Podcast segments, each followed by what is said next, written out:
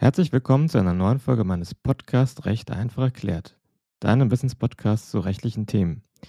Mein Name ist Pierre Daniel Wittmann und in dieser Folge bin ich ausnahmsweise mal alleine. Mittlerweile dürftest du, wie viele andere, den KI-Chatbot ChatGPT ausprobiert haben. Mit ChatGPT lassen sich äh, Texte produzieren, ähm, man kann damit Grußkarten verfassen, E-Mails vorformulieren, sogar Programmcode kann ChatGPT ausspucken. Also da sind der Fantasie keine, keine Grenzen gesetzt. Und die, die Eingaben, die du machst, ob es jetzt ein Befehl ist oder eine Frage ist, das nennt man Prompts. Und ähm, die Handlung nennt man Prompting. Jetzt die Frage, werden wir in der Zukunft von Prompten statt Googlen sprechen? Das ist aus meiner Sicht eine sehr gute Frage. Denn wenn man sich äh, mal aktuell anschaut, wie sich Google positioniert im Vergleich zu ChatGPT von OpenAI, dann ähm, kommt man so ein bisschen ins Grübeln. Google hat letzte Woche seinen KI-Chatbot BART der Welt äh, vorgestellt. Das ist praktisch Googles Antwort auf äh, ChatGPT und ähm, in einem Test, der ja, der, der Öffentlichkeit präsentiert wurde, da sollte Bart auf die Frage antworten, was man über das ähm, James Webb Teleskop einem Neunjährigen erzählen könnte, also was dieses James Webb Teleskop an bahnbrechenden Dingen ähm, entdeckt hat. Und eine der Antworten, die war nicht korrekt erwiesenermaßen. Und zwar ähm, kam die Antwort raus, dass das James Webb Teleskop das Teleskop sei, was als erstes einen Exoplaneten entdeckt hat. Und ähm, das war tatsächlich ein europäisches Teleskop, was diese Aufnahmen bzw. diese Entdeckung im Jahr 2004 gemacht hat.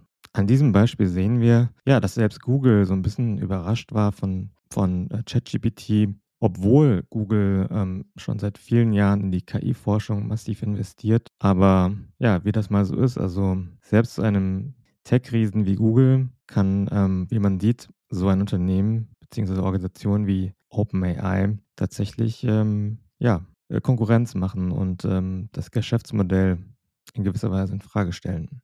Google ist allerdings nicht der einzige, das einzige Unternehmen, was ein Chatbot ähm, schon präsentiert hat oder zumindest testet. Äh, Baidu, der chinesische Konzern, hat äh, auch einen Chatbot angekündigt, der heißt, äh, wenn man so will, Ernie, habe ich gelesen. Das ist natürlich schön, wenn ähm, die Sesamstraße über die Chatbots so wieder an ja, neuer Bekanntheit gewinnt. Was ich jetzt als ähm, Anwalt beobachten kann, ist, dass sich immer mehr Unternehmen mit der Frage auseinandersetzen, was sie beachten müssen, wenn ihre Mitarbeiter ChatGPT einsetzen, um ihre Arbeit effizienter zu gestalten. Und da stellen sich natürlich eine ganze Menge an Fragen, also zum Datenschutz, zu dem Schutz von Betriebs- und Geschäftsgeheimnissen, zum Urheberrecht. Das sind doch alles Themen, die ich in einem Blogbeitrag, der kürzlich auf, dem, auf der Webseite der Kanzlei Luther veröffentlicht wurde, nachzulesen sind. Und ähm, wenn das dich interessiert, interessiert, dann kannst du da sehr gerne mal reinschauen und, und ähm, ja,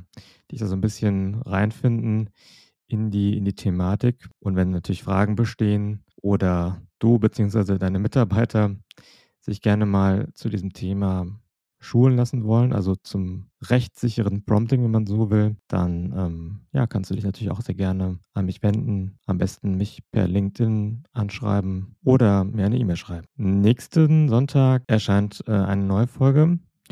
Da geht es dann um das Thema ChatGPT und Datenschutz. Das heißt, das, was ich auch ähm, ja, in dem Blogbeitrag beschreibe. Das werde ich dann ein bisschen vertiefen. Und ähm, ja, das wird dann auch eine Folge sein, die ich dann mit einem Anwaltskollegen aufnehmen werde. Und ähm, ja, wenn dich das Thema interessiert, dann würde ich mich freuen, wenn du auch beim nächsten Mal wieder einschaltest. Das war's schon von meiner Seite und ich wünsche dir einen guten Start in die neue Woche. Mach's gut, bis dann, dein Pierre.